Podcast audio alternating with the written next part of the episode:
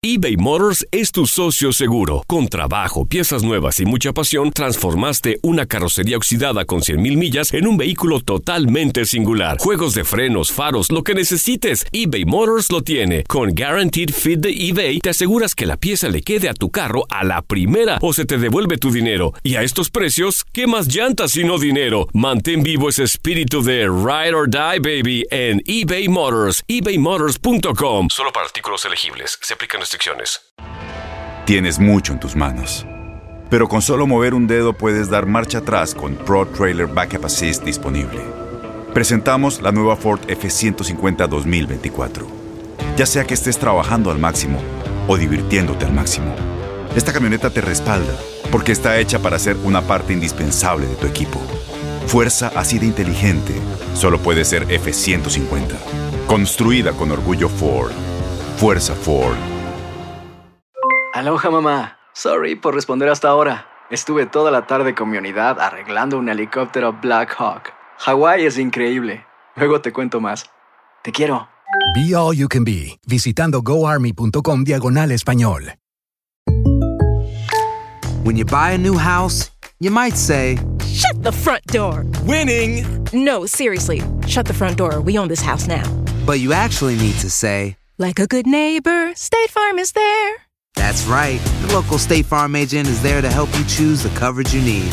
Welcome to my crib. no one says that anymore, but I don't care. So just remember, like a good neighbor, State Farm is there. State Farm, Bloomington, Illinois. El siguiente podcast es una presentación exclusiva de Euforia On Demand. WKAQ 580, expertos en análisis y noticias, se renueva una vez más para llevarte la mejor cobertura y el mejor análisis. Una mirada fiscalizadora y única de los hechos que son noticia en WKAQ. Pulso Político con Orlando Cruz. Saludos amigos y bienvenidos a Pulso Político. Les saluda Orlando Cruz. Muchísimas gracias por la sintonía, señores. Antes de comenzar, recuerden que pueden escuchar este programa en el podcast. Solo tú tienes que ir. Mira, esto es bien, bien sencillo. Tú vas a la aplicación de podcast en tu iPhone. Y esto lo estuve de- mencionando la semana pasada y lo voy a seguir, ¿verdad? Porque esto es bien sencillo. Esto no es una ciencia, señores. Y si tú no eres, no manejas bien el celular y todo eso, esto es un quitado. Mira, tú vas a ir a la aplicación de podcast que tú tienes en tu iPhone, si tú tienes iPhone, ¿verdad? Y la vas a ver que es violeta.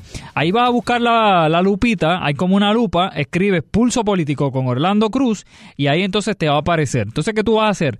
Le das al botón de suscribirte y ahí cada vez que salga el programa automáticamente te va a estar llegando una notificación y lo puedes escuchar. Lo mismo ¿verdad? Si tú no tienes iPhone o lo que tú tienes es un Android o otro tipo de, ¿verdad? De, celular, pues bien sencillo, tú puedes bajar una aplicación que se llama Stitcher. ¿verdad? Y ahí tú lo bajas, haces el mismo procedimiento, escribes el nombre del programa, Pulso Político con Orlando Cruz, y ahí te va a salir, ¿verdad? O si tienes Spotify, también lo puedes escuchar en Spotify, o también en euphoriaondemand.com, también ahí estamos y nos puedes escuchar. Así que señores, estamos en todos lados, de verdad, y si no eres de los que, como dije la semana pasada, si no manejas bien lo que son las páginas de, internet y todo este tipo de tecnología, vete al Facebook o al Twitter de nosotros, Orlando Cruz WKQ, en Facebook y en Twitter, y ahí te va a aparecer las instrucciones, señores. Eso es bien sencillo, eso no es una cosa de otro mundo, y esto es bien fácil. Y yo, antes de comenzar el programa, como hice la semana pasada, yo quiero agradecerles de verdad a todos ustedes que nos están escuchando a través del podcast, que hay un montón de personas que nos están escuchando, señores, tienen que ver los números, los números son una cosa increíble, siguen subiendo y siguen subiendo y eso es algo muy positivo y yo verdaderamente desde acá les quiero dar las gracias a todos ustedes porque señores, todo esto que nosotros estamos haciendo, todo este programa y todo lo que hacemos aquí en WKQ es para ustedes, señores, y lo hacemos para ustedes y por ustedes y todo esto lo hacemos pensando en ustedes. Así que verdaderamente muchísimas gracias por eso y nuestro compromiso, señores, de llevarles un análisis a ustedes libre de toda esa politiquería que ustedes están escuchando durante toda la semana, ¿verdad? Un análisis de lo importante y en arroyo de habichuela para que usted lo entienda. Yo no vengo aquí a hablar de intelectuales, ni vengo a hablar aquí de cosas de terminología, ¿verdad? De que mucha gente a veces se pierde en el camino. Y ese es el problema que nosotros teníamos, tenemos en los medios de comunicación. Y yo lo decía la semana pasada con lo de la ley 80 que aquí todos los medios de comunicación estamos hablando de la ley 80 como si usted que está allá afuera, que no es abogado, que no es ¿verdad? gerente de una compañía o algo, como si usted supiera lo que es una, una ley 80 y qué significa y qué, qué, puede, ¿verdad?, salvar a una persona la ley 80, etcétera. ¿En qué consiste la ley 80? Y eso en este programa nosotros nos vamos, señores, a lo sencillo. Nosotros les explicamos las cosas a ustedes de una manera sencilla para que, verdad, todo el mundo pueda entender. Porque no todo el mundo en este país es abogado y no todo el mundo en este país es profesor, ni todo el mundo en este país es de esa clase intelectual, ¿verdad? De que se creen y toda esa cuestión. No. Hay un montón de gente que lamentablemente no entienden de estos procesos y yo creo que en este programa nosotros pues hacemos ese, ese intento. Así que de verdad, muchísimas gracias por esos números. Y señores, estamos comenzando. Vienen un montón de cosas positivas para, para este programa. Pero señores, vamos a lo que venimos porque esta semana han estado pasando un montón de cosas, pero yo quiero hoy alejarme un poco de todo lo que ha estado pasando esta semana para concentrarme en algo que yo he querido hacer por mucho tiempo. Eso no significa que no vamos a entrar hoy en lo que son las 4.645 muertes que se están hablando del huracán María. Eso lo vamos a estar haciendo en la segunda media hora del programa. Pero yo quiero concentrarme en lo que, como dije, he querido hacer por, por muchísimo tiempo, verdaderamente. Yo quiero hablarle a ustedes hoy de la legislatura, de esos pseudo honorables que, que tenemos allá en el Capitolio. Ustedes saben que esta semana estuvo renunciando el inmoral este, el charlatán este, el incompetente legislador Sami Pagan, que estábamos hablando la semana pasada sobre él aquí en el programa. Un hombre, señores, que desde secuestro, de hasta supuestamente drogar a una persona se le estuvo acusando. Obviamente, ¿verdad? Y claro está, nada de eso se ha llevado a los tribunales. Y él en su momento tendrá que explicar todos esos señalamientos, porque él se cree que con haber renunciado, eso ya queda, olvídese, ya eso, agua pasada, ya eso pasó, olvídese ustedes que ya no hay nada más que hacer. Señores, esta persona, este individuo, este inmoral, tiene que explicarle al país todos esos señalamientos, ¿verdad? Él no se salva por el hecho de que haya renunciado. Tiene que responder y tiene que responderle a todas esas personas que votaron por él en el distrito de él tiene que explicarle a toda esa gente. Pues, ¿qué pasó? esta semana él estuvo renunciando, ¿verdad? Y yo llevo pensando esto durante muchísimo tiempo y cada vez que suceden este tipo de casos, pues me, me, entra esa espinita por dentro, señores. La clase de legisladores que tenemos en Puerto Rico, señores, es el reflejo de la sociedad, ¿verdad? Es consecuencia de nosotros no saber votar, señores. Una sociedad que no aprende a votar que no saca del sistema lo que es el fanatismo, la cosa esta fanática, de la cosa que tú ves las cosas de un solo color, las ves rojas, las ves azul o las ves verde, pero fuera de ahí no ves más nada. Por eso es que nosotros tenemos la legislatura que nosotros tenemos hoy día. Y esa es nuestra realidad. Y hoy venimos fuerte porque hay que verdaderamente abrir los ojos. La legislatura que tenemos hoy día nosotros es la legislatura que nosotros nos merecemos. ¿Por qué? Por no saber votar y por no sacarnos las gringolas de colores, como digo yo, del fanatismo político. Y es la realidad. Miren esto. En Puerto Rico nosotros tenemos varios legisladores. Y eso yo siempre los he categorizado de esta forma. Miren, yo le llamo a uno, a un grupito, lo que son los fotogénicos. Y ustedes saben lo que son los fotogénicos, ¿verdad?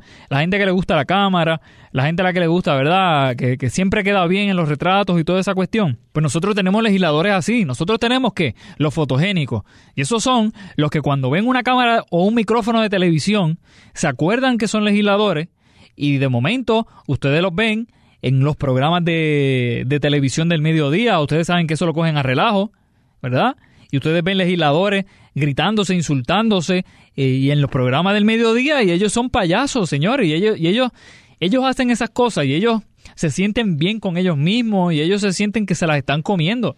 Ah, qué bueno, mira para allá. Ay, estoy haciendo esto, estoy haciendo lo otro. Esos son los fotogénicos, los que les gusta las cámaras, los que les gusta la cuestión, los que están siempre en las redes sociales escribiendo bobería y haciendo todo este tipo de cosas, ¿verdad? Esos son los fotogénicos, los que se van detrás de unas brigadas de, de energía eléctrica, haciendo que, haciendo que gracias a ellos, ¿verdad? Por eso es que estos sectores tienen el servicio eléctrico, ¿verdad? Saludos a Georgie Navarro, ¿verdad? Que una desgracia para la legislatura, pero ese hombre, ustedes tenían que verlo en el huracán. aquel hombre parecía celador de energía eléctrica, gente. Aquello era, bueno, poco faltaba para que ese hombre bajara a la gente que estaba en los canastos para él treparse en los canastos y él ponerle la luz, porque él se creía celador de energía eléctrica. Él era, él veía una brigada de energía eléctrica y ahí él iba con el teléfono a decir, no, yo estoy aquí, ellos me dijeron que van a poner luz en este sitio, gracias a... ¿Verdad? Dándose golpes en el pecho de que es lo más que sabe de todo eso. Tenemos también lo que yo les digo, los intelectuales, y de estos ustedes, señores, escuchan todos los días de Dios, en todos los programas de radio, sobre todo en radio, en televisión no mucho, pero en todos los programas de radio ustedes los escuchan. Esos que se creen que son, este, que no saben un demonio de economía, pero se cree que son premios Nobel en, en economía y están todo el tiempo, todo el tiempo, gente, todo el tiempo, hablando de qué? Hablando de promesa, que si los bonistas, que si los acreedores, que si la madre de los tomates, que si la juez Swain, que si esto, que si lo otro. O sea, alejados completamente del pueblo, señores, completamente del pueblo. Ellos se creen que ellos son profesores y están todo el día ahí con el TGM, este, ay, que si promesa, que si esto, que si lo otro. Señores, el país, usted sabe lo que quiere el país. El país lo que quiere es trabajo, lo que quiere es que, se le, que le sobre un poquito para que ellos puedan vivir mejor. Eso es lo que el país quiere. El país quiere sentirse seguro. El país no quiere unos legisladores que se cree que son economistas o que se cree que son la madre más grande que hay en economía, hablando todo el día, todo el día, gente, todo el día, que si los bonos, que si esto, que si lo otro, que si aquello. Y la gente al final del día dice, pero mira, y todo lo que este hombre está diciendo, cómo me puede beneficiar a mí, cómo me puede beneficiar a mi bolsillo, cómo me puede ayudar a mí a yo poder conseguir un trabajo y todo ese tipo de cosas, ¿verdad? Y eso pues lo dejamos a debate para que ustedes, ¿verdad?, analicen todo eso también. Y entonces tenemos también lo que son los fanáticos estos come fuego. Y estos son de los dos partidos, gente. Si ustedes los ven, que todos los problemas que tú tienes y que tengo yo, los resuelve qué? La estadidad o los resuelve la independencia. ¿Tenemos promesa? Ah, eso no pasaría si nosotros fuéramos la República de Puerto Rico. Y ustedes lo oyen por ahí. El nivel de desempleo sigue aumentando. Ah, muchacho, si nosotros fuéramos Estado, nada de eso pasaría. Si nosotros fuéramos Estado, nada de eso pasaría. Y ustedes los ven que dicen por ahí y están todo el día igual hablando de eso. El gobierno está en crisis. Ah, muchachos, si nosotros fuéramos Estado y nosotros tuviéramos las mismas oportunidades que los 50 Estados, nada de eso estuviera pasando. Y ustedes los escuchan, señores, bien convencidos de eso. Y ellos viven, ese es su credo de vida. La estadidad es la que va a resolver los problemas, la independencia es la que va a resolver los problemas. Y pasan el día, señores, hablando estupideces. Yo no puedo decir lo que hablan, pero ya más o menos ustedes, ¿verdad? Saben de todo esto. Pero hablando boberías, sandeces, cosas que alejados completamente de la sociedad, ¿verdad? Y, y ellos, señores, yo los veo todo el tiempo y ellos se lo viven y ellos se lo creen. Dicen que cuando tú repites una mentira muchas veces, al final del día, te, ¿verdad? Terminas creyéndola. Pues eso es lo que pasa con estos fanáticos y es la realidad. Toda la crisis que está viviendo Puerto Rico, toda la tragedia que vive Puerto Rico, eso se va a acabar si nosotros resolvemos el estatus.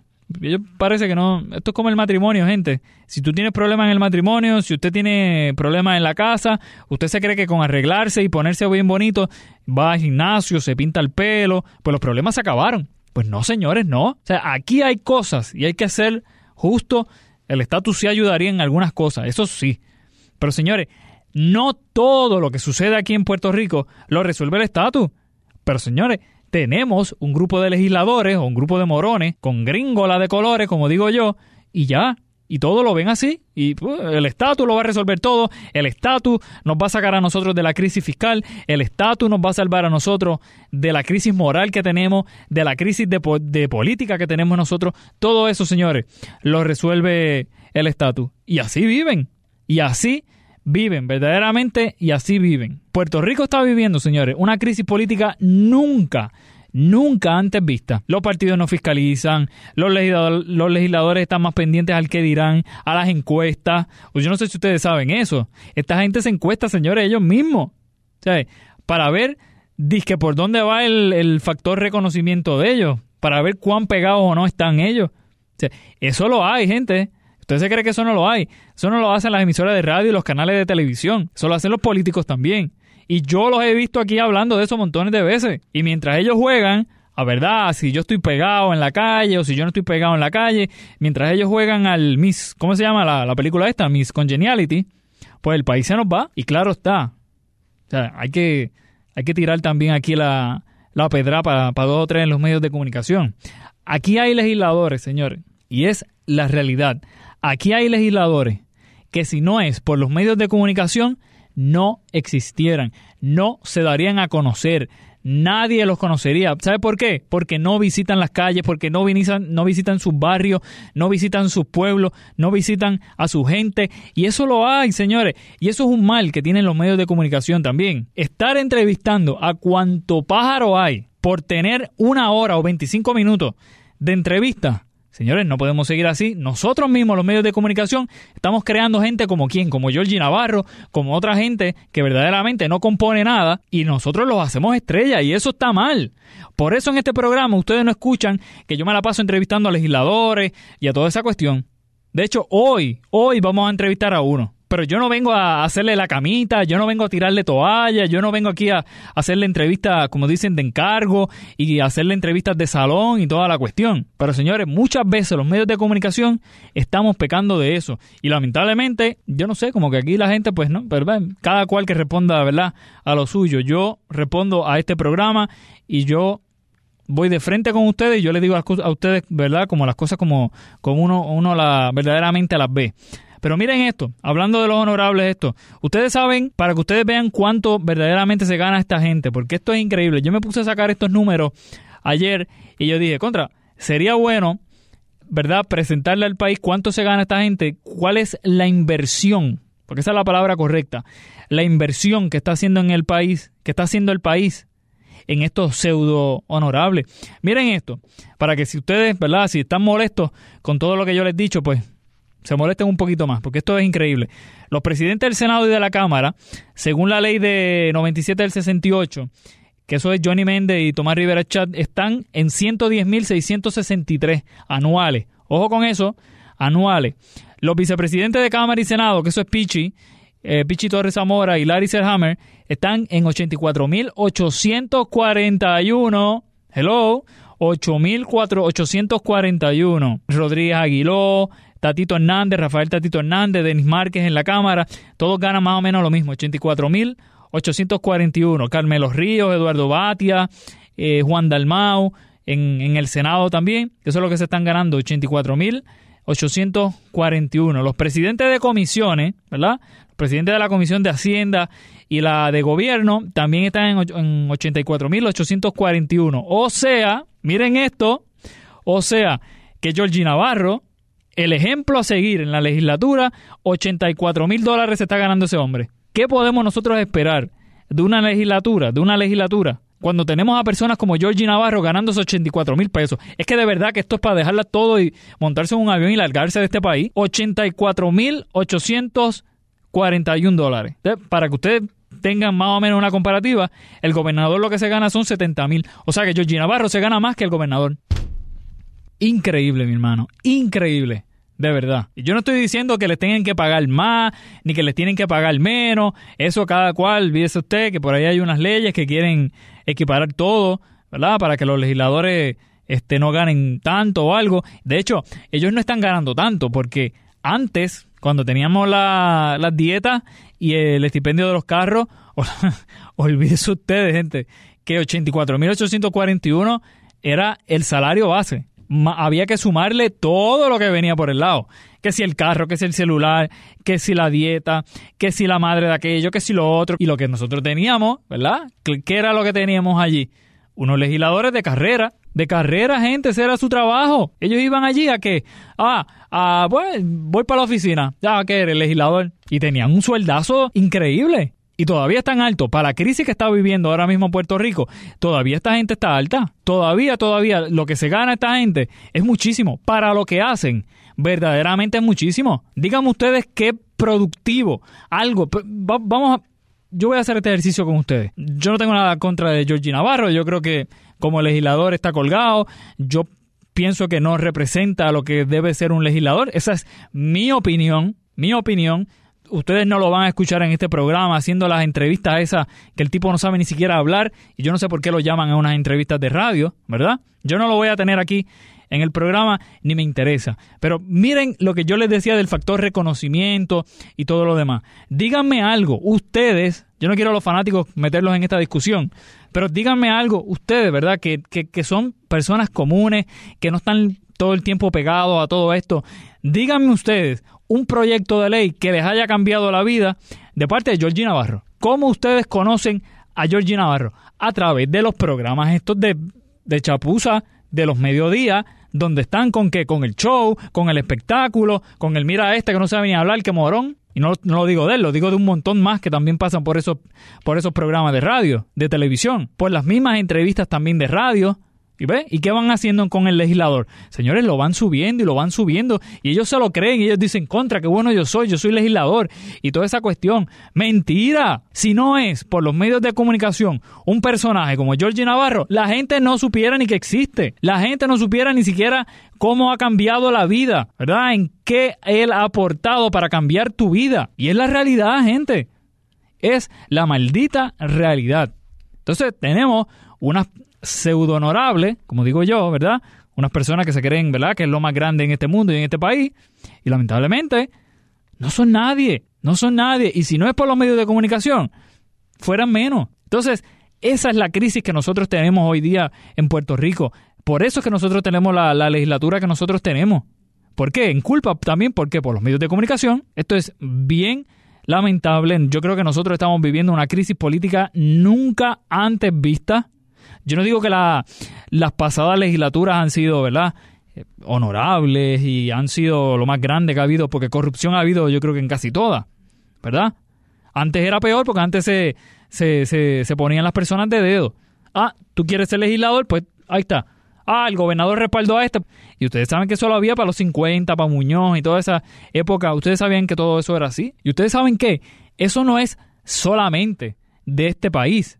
Señores, todos los países, prácticamente todos los países, tienen exactamente lo mismo. Son muy pocos, señores. Son muy pocos, verdaderamente, son muy pocos los que trabajan, los que tienen al país en el corazón de verdad, los que tienen los que prefieren a veces decirle que no a una entrevista de radio o una entrevista de televisión para irse a la calle a, trabajar, a moler ¿verdad? el vidrio con el pecho, a sufrir con la gente. No son estos, estos oportunistas baratos que tenemos ahora mismo en la legislatura. Pero hay que hacer la, distinción de que sí hay alguno que otro que por lo menos hace su trabajo. No de la mejor forma, podría haberlo hecho, pueden hacerlo muchísimo mejor, pero los hay, los hay de todos lados, señores. Ah, y no puse aquí en la, en la lista los que son los oportunistas. ¿Verdad? Que esa es otra también, los oportunistas, los que vienen a los programas de radio y, ay Dios mío, y se les salen las lágrimas cuando los escuchan hablar de que qué buenos son y algunos entrevistadores vienen y les dicen, ay Dios mío, qué bueno que lo tenemos usted en la legislatura. Eso no lo tiene que hacer un periodista, Dios mío. Eso no lo tiene que hacer un medio de comunicación. El medio de comunicación está para qué? Para fiscalizar, no para estar alzando, qué bueno eres Georgie Navarro. Así que señores, yo lo dejo ahí. Yo quería verdaderamente dar esa descarga porque yo creo que la clase política que estamos viviendo es una clase política bien lamentable, es reflejo sin duda del problema que nosotros tenemos de que de que no sabemos votar, de que tenemos lo maldito de la política, el fanatismo de la política entre ceja y ceja y eso no nos deja ver a nosotros la realidad. Y yo estoy seguro de que habrá un montón de gente que me estará insultando, que estará diciendo 20 cosas, pero señores, es la realidad. La realidad es esa. Tenemos una clase política que no sirve para nada. Tenemos una clase política que es la responsable de que estemos como estemos hoy día. Y lamentablemente tenemos a un grupo de personas que no saben votar y que siguen fomentando el que, el que este tipo de personas sigan ¿verdad? surgiendo otra vez nuevamente en la legislatura y sigan saliendo y sigan saliendo y sigan saliendo. Díganme ustedes, ¿cómo es posible que una persona como Sammy Pagán haya llegado a la legislatura? Explíqueme eso una persona como Sammy Pagan, que tuvo que renunciar por todos los escándalos que ha tenido. Una persona como Héctor Martínez. Y sigan mencionando porque yo sé que ustedes saben más de lo que yo les estoy diciendo. ¿Por qué? Porque no sabemos votar. Yo no estoy endosando a nadie con esto. Yo no estoy diciendo que, hay, ¿verdad? Que, que, que, usted tiene que ir a votar por este y por este y por este. Pero yo lo único que les digo es que falta todavía bastante, ¿verdad? Pero cuando usted se meta en esa caseta electoral, usted sepa por quién está dando el tajo, como digo yo, en la parte de abajo de la foto, ¿verdad? usted sepa por quién está votando, usted sepa por quién es la persona que usted le está depositando la confianza, porque eso al final del día eso es lo que es. Usted le está depositando su confianza a esa persona para que esa persona trabaje para el bien de usted, para el bien de su familia. Eso es lo que es un legislador. Y pregunta que yo hago, ¿eso es lo que tenemos hoy día? Hágase la pregunta, hágase la pregunta, llévese la pregunta para casa, pregúnteselo a sus hijos, a su esposa, a su esposo, a sus familiares, para que usted entienda y pueda abrir los ojos también de toda esta situación. Voy a hacer la pausa. Cuando regresemos, vamos a estar hablando sobre esta noticia que estuvo surgiendo esta semana sobre la cantidad de muertes asociadas al huracán María, donde un estudio de la Universidad de Harvard, de la Escuela de Salud Pública de Harvard, estima en 4.645 las muertes por el huracán María, señor. Esto es bien lamentable y esto es bien, bien fuerte. Y de hecho, estuve criticando a los legisladores. Voy a entrevistar a una legisladora ahora para ver, obviamente, desde el punto de vista de la experiencia que ella ha tenido trabajando, ¿verdad? Los casos de, de ancianos y todo, y todo este tipo de, de casos. Así que señores, voy a hacer la pausa. Cuando regresemos, regresamos con eso. Recuerden que también nos pueden dejar saber lo que piensan ustedes de todo eso. Pueden entrar a la página de Facebook y de Twitter de nosotros, Orlando Cruz WKQ, y ahí me puedes dejar saber lo que piensas de todo esto. Y esto es bien importante, podemos tener una, una interacción con todo esto. Así que señores, hacemos la pausa, no se vayan. Ahora continúa escuchando Pulso Político con Orlando Cruz. De regreso, amigos, a Pulso Político. Les saluda Orlando Cruz. Muchísimas gracias por la sintonía, señores. Bueno, la noticia para mí, yo no sé para ustedes, ¿verdad? Pero para mí la noticia más importante que se ha estado discutiendo esta semana es sin duda, señores, la situación de lo que tiene que ver con las muertes asociadas al huracán María. Ustedes saben que esta semana la Universidad de Harvard, específicamente la Escuela de Salud Pública de Harvard, estuvo anunciando que ellos estuvieron realizando un estudio donde estiman, miren esto bien, 4.645 las muertes asociadas al huracán María versus 64 que mide el gobierno, ¿verdad? Que dice que son 64. Esto es bien, bien importante. Esto es un número que a mí verdaderamente me sorprendió porque todos sabíamos que las muertes del huracán, ¿verdad? Asociadas al huracán eran muchísimo más que, que 64, como dice el gobierno. Pero llegar al número de 4.645, señores, de verdad que dejó a muchísimos sorprendidos. Esta semana yo estuve en sustitución de Rubén el miércoles, si no me equivoco, y me, llamaba mucho la atención la cantidad de personas que yo veía que nos escribían, los mensajes como decían, mira, una persona me decía, mira, a mí se me murió mi abuelo, a mí se me murió mi mamá, a mí se me murió mi otro familiar, etcétera, etcétera, etcétera. Y cuando uno se pone a ver y uno ve los números y uno ve la, cuando digo los números, cuando uno ve los números oficiales del gobierno, que dice que son 64, y cuando uno escucha a la gente en la calle, obviamente esos números no cuadran, verdaderamente no cuadran. ¿Qué pasa? El gobierno, ustedes saben que el gobierno estuvo anunciando recientemente que estuvo contratando, ¿verdad?, un, un acuerdo con la Universidad de Washington, George Washington, para hacer un estudio sobre las muertes, cuántas personas habían muerto, ¿verdad?, de manera más oficial. Ese estudio de todavía, pues no se sabe mucho sobre ese estudio, pero el único estudio que tenemos ahora mismo que está hablando de una cantidad sumamente superior a las que dice el gobierno, pues obviamente es el estudio de la Universidad de, Harvard. ¿Y a qué le achacan la mayoría de las muertes? Sencillo, señores, esto no hay que ser un científico de Harvard para saber esto. A la situación de que, de la falta de luz, a, la complica a las complicaciones que obviamente se enfrentaron los miles de puertorriqueños, los millones de que viven aquí, ante la falta de electricidad. Yo decía esta semana que yo, esos días nosotros obviamente estuvimos aquí prácticamente día y noche trabajando y escuchábamos, señores, la cantidad de, quejas que habían de los servicios de diálisis. Yo recuerdo que tuve la oportunidad de entrevistar a, a varias personas que dirigen centros de diálisis y ellos nos decían, mira, yo no tengo dinero, no es, no es que ni siquiera tengo el dinero, el problema es que tenían el dinero, pero no podían comprarlo. No podían comprar el diésel. Todo el mundo sabía el, problema que había con el suministro de diésel aquí. Eh, la situación, obviamente, de, la, de los hospitales. También varios hospitales se vieron afectados con esta situación. Así que, señores, este estudio de verdad yo creo que merece la pena por lo menos analizarlo, por lo menos internalizarlo, verlo y ver de qué forma nosotros con estos números, que usted podrá estar a favor de los números o en contra, etcétera, Pero nosotros tenemos que analizar esto, el gobierno tiene que analizar esto para ver de qué forma estas cosas se pueden evitar, cómo se pueden evitar estas muertes de cara a una temporada de huracanes que comienza ahora en junio.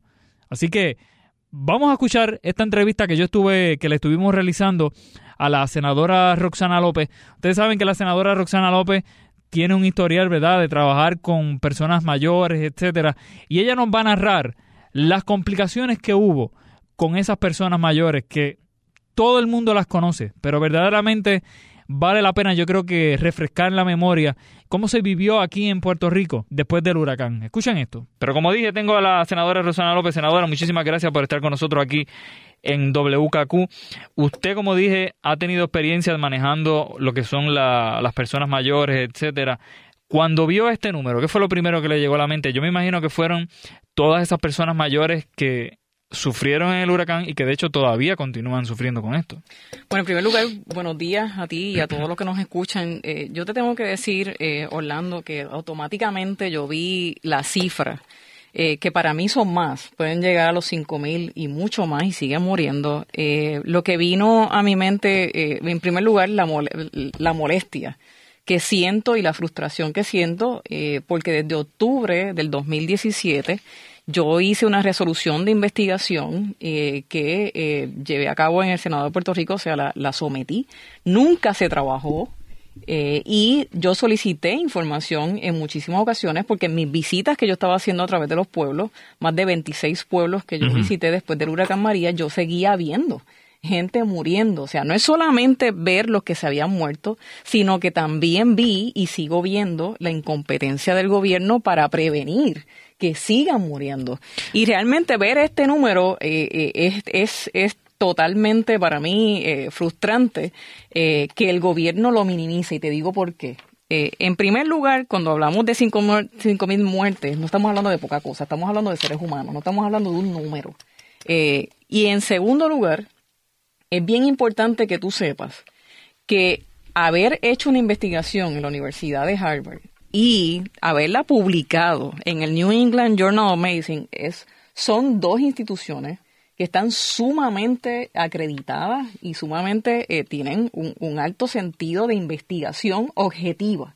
Que eso para mí es, es muy importante. Lo que no puedo asegurar en la investigación que ha designado el gobernador, que para mí fue para enviar la bolita de que Pesquera no pudo lidiar con la situación ni el Departamento de Salud tampoco su secretario, enviarla para la Universidad de George Washington, donde el, el padre del gobernador eh, trabaja eh, y trabajó, perdón, como senior eh, profesor allí en, en, esa universidad, costándonos dos millones de dólares. O sea, que Roselló Padre estuvo trabajando en esa universidad que le dieron el... En el mismo departamento donde se le asignaron los dos millones de dólares.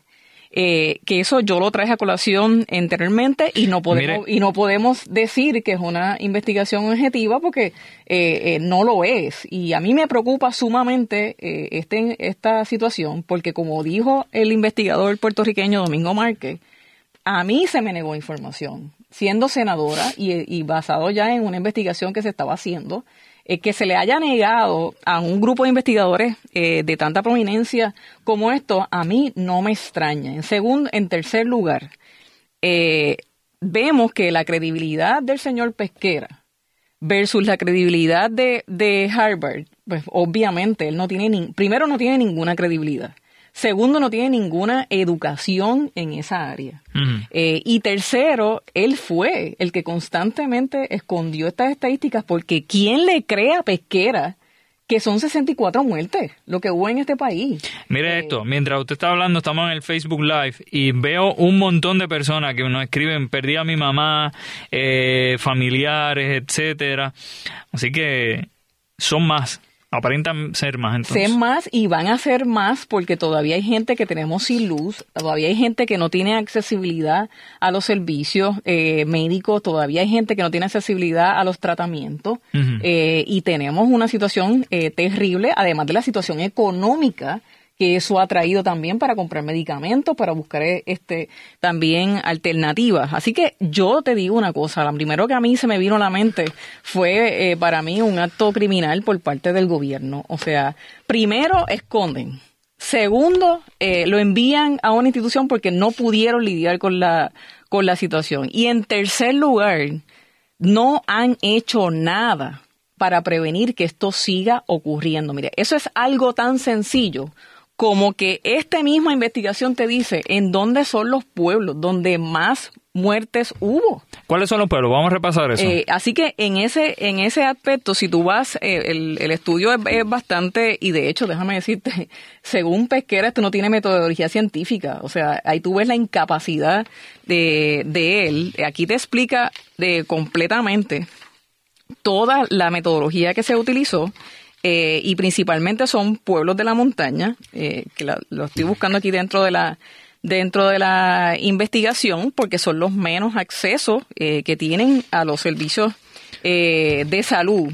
Eh, Por ejemplo, mira, aquí se afectaron lo que son los diálisis. Yo recuerdo que aquí en WKQ nosotros tuvimos la, oportunidad de, entrevistar a varias personas que dirigen estos centros de diálisis y venían desesperados aquí a la emisora y nos decían, mira, yo no tengo planta eléctrica para poder funcionar o se me está haciendo bien difícil conseguir el diésel para la planta para poder, ¿verdad?, dar el tratamiento. Otros venían y me decían, mira, hay problemas en los hospitales todavía o sea, hubo una complicación aquí, yo creo que nunca antes vista en, en este país. Obviamente todo, ¿verdad?, ligado a la falta de, electricidad. La pregunta aquí es, ¿qué aprendimos de todo eso? y eso es el problema aquí, que todavía es la hora que no, no vemos. Es quienes no quieren aprender o no quieren saber o no quieren aceptar que cometieron un error que siguen cometiendo un error a no poder coordinar unos equipos de trabajo en los sitios donde más vulnerabilidad tiene la gente de morir, porque no solamente fueron personas de avanzada, como tú muy bien dices, pacientes de diálisis, pacientes de cáncer, de cáncer también, eh, pacientes eh, que necesitaban, eh, bueno, algo tan sencillo como las insulinas. ¿Cuántas muertes por coma diabética hemos tenido?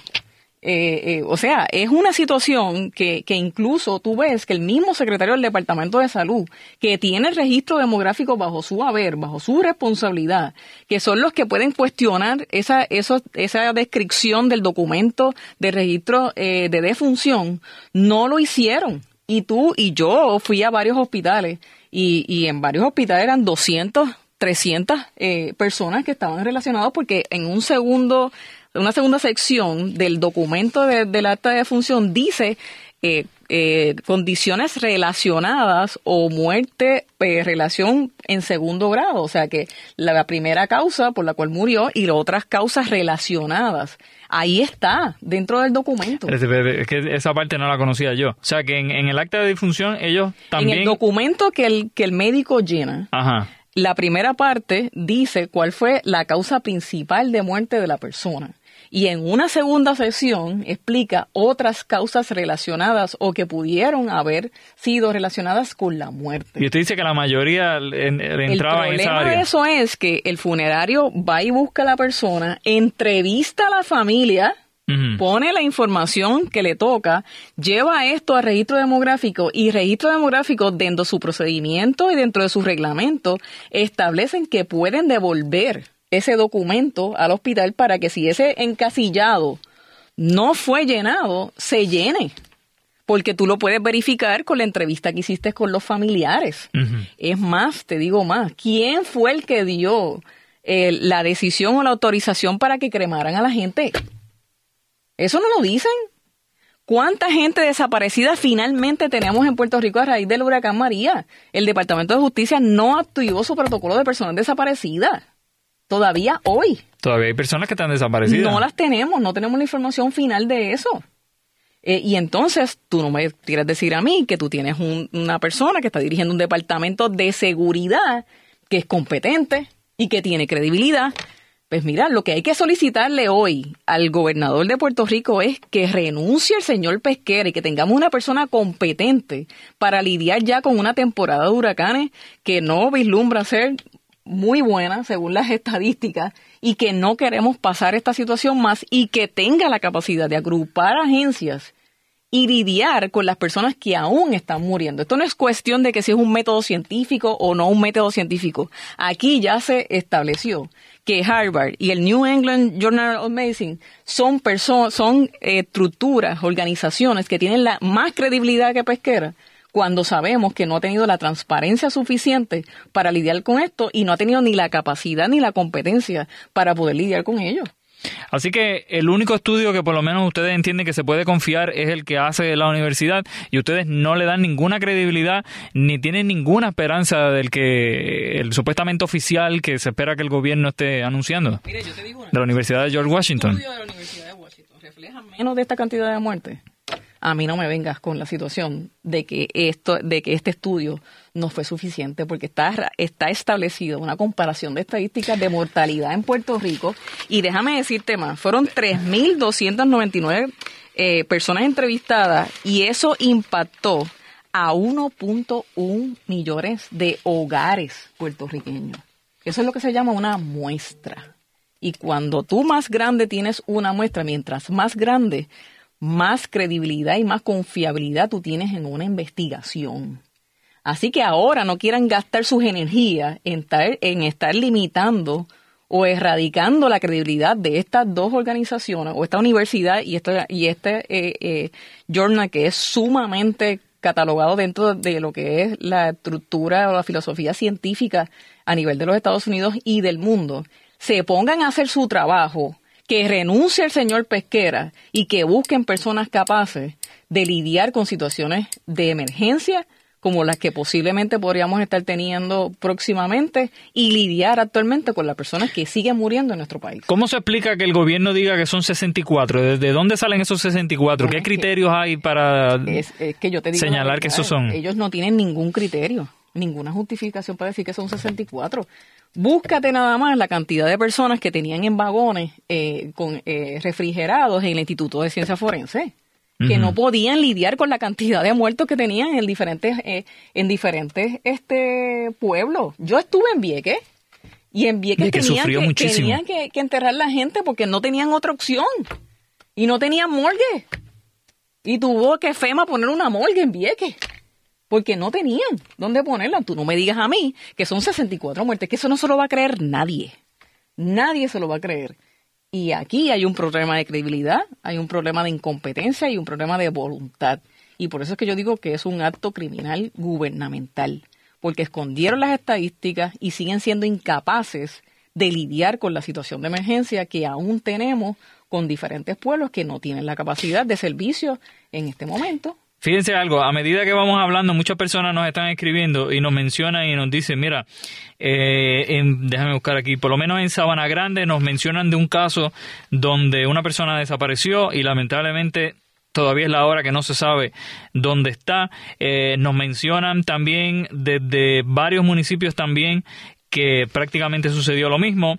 Nos escribe una persona, mire lo que nos dice, dice, la madre de un amigo murió un mes después del huracán y estaba encamada con varias condiciones eh, y uno de ellos era diabética. Obviamente por la falta de luz, pues entonces murió. Eso nos dice la, la persona. Hay personas que nos dicen que obviamente debe renunciar Héctor Pesquera, también nos dicen de que ese número de 4.645, eso no se lo cree nadie, que posiblemente sean más.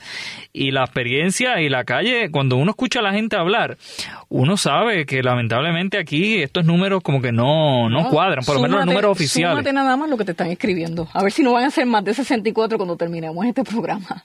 Eh, porque es que, es que no tiene ninguna lógica. Y entonces cuando tú tienes una persona que no tiene educación en esa área, que no tiene experiencia en esa área, que escondieron completamente al secretario de salud. ¿Cuándo tuviste al secretario de salud una conferencia de prensa sobre la situación de las muertes?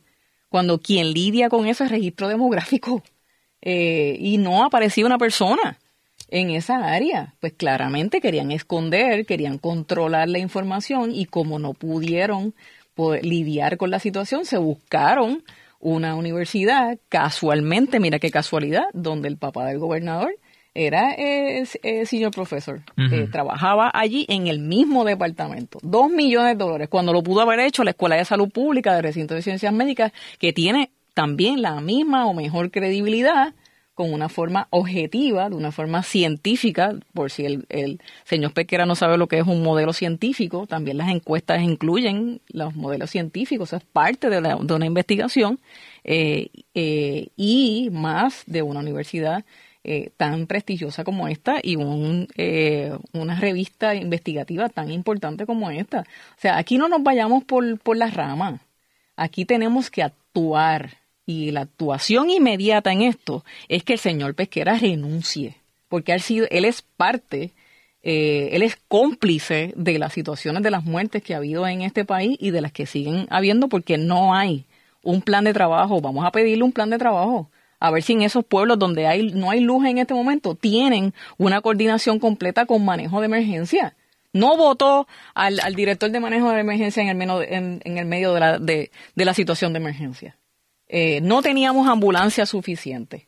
Eh, por, mira, yo estuve en Cabo Rojo y cuando fui a uno de los hogares de ancianos, la, la, dueña me decía, mire, es que nosotros al no poner comunicación no tenemos 911. Aquí se me fue un paciente en arresto cardíaco, yo tuve que montarlo en mi carro porque no tenía forma de cómo comunicarme con la ambulancia. Eh, en, en varias ocasiones. El alcalde de Cabo Rojo tuvo que montar una mini farmacia porque no le estaban proveyendo los medicamentos a las personas de su tratamiento. Tú no me digas a mí que son 64 personas, porque es que no te lo voy a creer. Y, decir una cosa como esa eh, es, una desfachatez. Eh, y por encima de eso, una persona totalmente incompetente y prepotente, que es lo que tenemos ahí. Ahora, pero el gobierno se defiende cuando vienen estos ataques, el gobierno se defiende y dicen que ellos hicieron todo lo que tenían que hacer, que obviamente estaban al día con todos los centros de emergencia alrededor de la isla y que obviamente pues ellos evitaron un montón de muertes. Esa es la versión del gobierno. Bueno, pues ahí tú, tú, ellos notan que no saben lo que están haciendo. Porque si ellos dicen que lo están haciendo y tú tienes más de 4.000 muertes y sigue habiendo una situación de alza en la mortalidad, en las personas que están muriendo, pues no saben lo que están haciendo. ¿Qué más evidencia que esa? Que ellos dicen que tienen un plan y la gente se sigue muriendo. Pues entonces no hay ningún plan. O el plan es que la gente se muera. Así que el pedido de ustedes es que entonces renuncie Héctor Pesquera. Y busquen una persona. Y que busquen una persona. Eh, que busquen la que sea, pero que sea capaz, que tenga la, la, la capacidad, eh, la voluntad de conformar y ser parte de un equipo de trabajo que pueda lidiar eh, con una situación de emergencia y que puedan coordinar esfuerzos ligados a las situaciones que todavía hoy tenemos en Puerto Rico. Porque déjame decirte, ni los alimentos están llegando completamente todavía, ni los medicamentos están llegando completamente todavía. Eh, nosotros todavía estamos teniendo situaciones de, no tener los abastos suficientes en nuestro país. Eh, y porque esto no se trata solamente de contar muertos. Eh, esto no es cuestión de, de dos más dos son cuatro.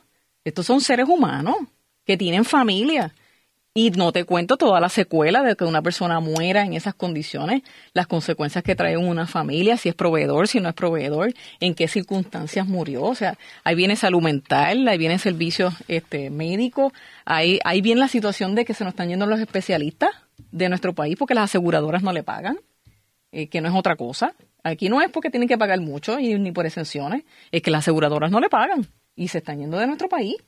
Eh, y eso es la secuela de tener una persona incompetente que no sabe ver, porque no tiene ni la educación tampoco, cuáles son las ramificaciones, cuáles son las consecuencias en cadena que desatan una situación como esta. Mire esto, nos siguen escribiendo personas que es una cosa increíble. Dicen, tienen toda la razón. El día de hoy, al día de hoy todavía hay personas que están muriendo consecuencia del huracán. El país lo está observando. Así que, lamentablemente, esto continúa. Y, y, claramente aquí el gobierno no quiere aceptar que no, no pudo lidiar con la situación, que no supo lidiar con la situación, que no sabe lidiar con la situación y que las personas que tienen son incompetentes eh, y principalmente el señor Pesquera y que estaba lidiando esto, al igual que el secretario de Salud. Así que, señores, ahí lo tienen. Ellos les están pidiendo, cuando yo digo ellos, digo el Partido Popular, ellos le están pidiendo la renuncia a Héctor Pesquera de cara ahora a la temporada de huracanes para que entonces no suceda, según ellos, ¿verdad?, lo que estuvo ocurriendo en la temporada pasada, donde con María se perdieron la vida de 4.645 personas, según el estudio este que estuvieron citando de la Universidad de Harvard. De hecho, el representante Luis Vega Ramos estuvo publicando también esta semana que están presentando una resolución para interpelar a Héctor Pesquera y al Departamento de Salud, bueno, y olvídese a cuánta persona hay para ver si, si logran, ¿verdad?, conocer qué es lo que pasó y, pedirle la renuncia y que se vayan, porque vamos a dejarnos de cosas, al final del día eso es lo que ellos quieren. La pregunta aquí con esto es, y se las dejo a ustedes para que ustedes también la, la internalicen, ¿vale la pena ahora a estas alturas del juego, de cara a una temporada de huracanes, despedir, por más malo que sea, Y yo no estoy defendiendo a Pesquera, ni soy, ¿verdad?, de que Pesquera es lo más grande que ha habido. Pero vamos a ser, ¿verdad?, justos con esto. ¿Vale la pena despedir a Pesquera, salir de Pesquera ahora cuando tenemos una temporada de huracanes que se está anunciando que viene bien fuerte para acá? O sea, hay que ser justos también con esto. Así que vamos a ver lo que va a estar sucediendo con todo esto. Mientras tanto, no ha sucedido gran cosa con eso. Los números están ahí. Yo creo que el gobierno tiene que estudiar estos números estén a favor o estén en contra, tienen que estudiarlos y tienen que ver qué cosas fallaron para no volver a caer nuevamente en una situación como esta y que tengamos portadas como pasó esta semana con todos los periódicos del país discutiendo las 4.645 muertes, ¿verdad? Entre comillas asociadas al huracán María. Así que señores, vamos a ver qué va a parar toda esta situación. Recuerden que pueden escuchar este programa completo en el podcast Pulso Político. Pueden entrar a la aplicación de podcast de ustedes, WKQ580, Pulso Político con Orlando Cruz. Ustedes escriben eso y ahí automáticamente van a ver el programa, se suscriben, que es bien importante, y ahí cada vez que termine el programa les va a llevar, les va a llegar una, una notificación como que el programa está listo y lo pueden escuchar. Quiero de verdad darle muchísimas gracias al montón de personas que están escuchando el programa en el podcast. Hay un montón de personas, tienen que ver los números porque es una cosa que hasta a mí me sorprendió y de tantos lugares que nos están escuchando. Así que a todos ustedes muchísimas gracias. Todo esto lo hacemos, señores, para ustedes y por ustedes. Así que de verdad, muchísimas gracias. Así que señores, será hasta la próxima semana, hasta el próximo sábado en una nueva edición de Pulso Político y hasta el próximo lunes a las 5 de la mañana también acá en WKQ. Así que señores, será hasta la próxima, no se vayan. El pasado podcast fue una presentación exclusiva de Euphoria On Demand. Para escuchar otros episodios de este y otros podcasts, visítanos en euphoriaondemand.com. Aloha mamá. Sorry por responder hasta ahora. Estuve toda la tarde con mi unidad arreglando un helicóptero Black Hawk. Hawái es increíble. Luego te cuento más. Te quiero. Be All You Can Be, visitando goarmy.com diagonal español. Boost Mobile tiene una gran oferta para que aproveches tu reembolso de impuestos al máximo y te mantengas conectado. Al cambiarte a Boost, recibe un 50% de descuento en tu primer mes de datos ilimitados. O, con un plan ilimitado de 40 dólares, llévate un Samsung Galaxy A15 5G por $39.99. Obtén los mejores teléfonos en las redes 5G más grandes del país. Con Boost Mobile, cambiarse es fácil. Solo visita boostmobile.com. Boost Mobile, sin miedo al éxito. Para clientes nuevos y solamente en línea, requiere AroPay. 50% de descuento en el primer mes requiere un plan de 25 dólares al mes. Aplican otras restricciones. Visita Boost para detalles. Este abril te invitamos a nuestra feria virtual Univisión Contigo rumbo a la universidad. Conéctate virtualmente con representantes de colegios y universidades en la costa este, desde Nueva York a Florida. Aprende sobre ayuda financiera, becas y otros recursos para continuar tu educación. Regístrate para asistir y para la oportunidad de ganar una tableta. Te esperamos en Univisión Contigo rumbo a la universidad del 3 al 9 de abril. Regístrate ya en univision.com diagonal universidad. ¿Sabías que la línea 988 de prevención de suicidio y crisis ahora ofrece opciones de mensaje de texto y chat en español? Si tú o alguien que conoces está pasando por una situación difícil o por una crisis de salud mental, la línea 988 te conecta con ayuda especializada 24 horas al día, 7 días a la semana. Ahora puedes llamar o textear al 988 o visitar la página línea988.org para hablar con un consejero especializado en tu idioma. Hay esperanza. La línea 988 funciona.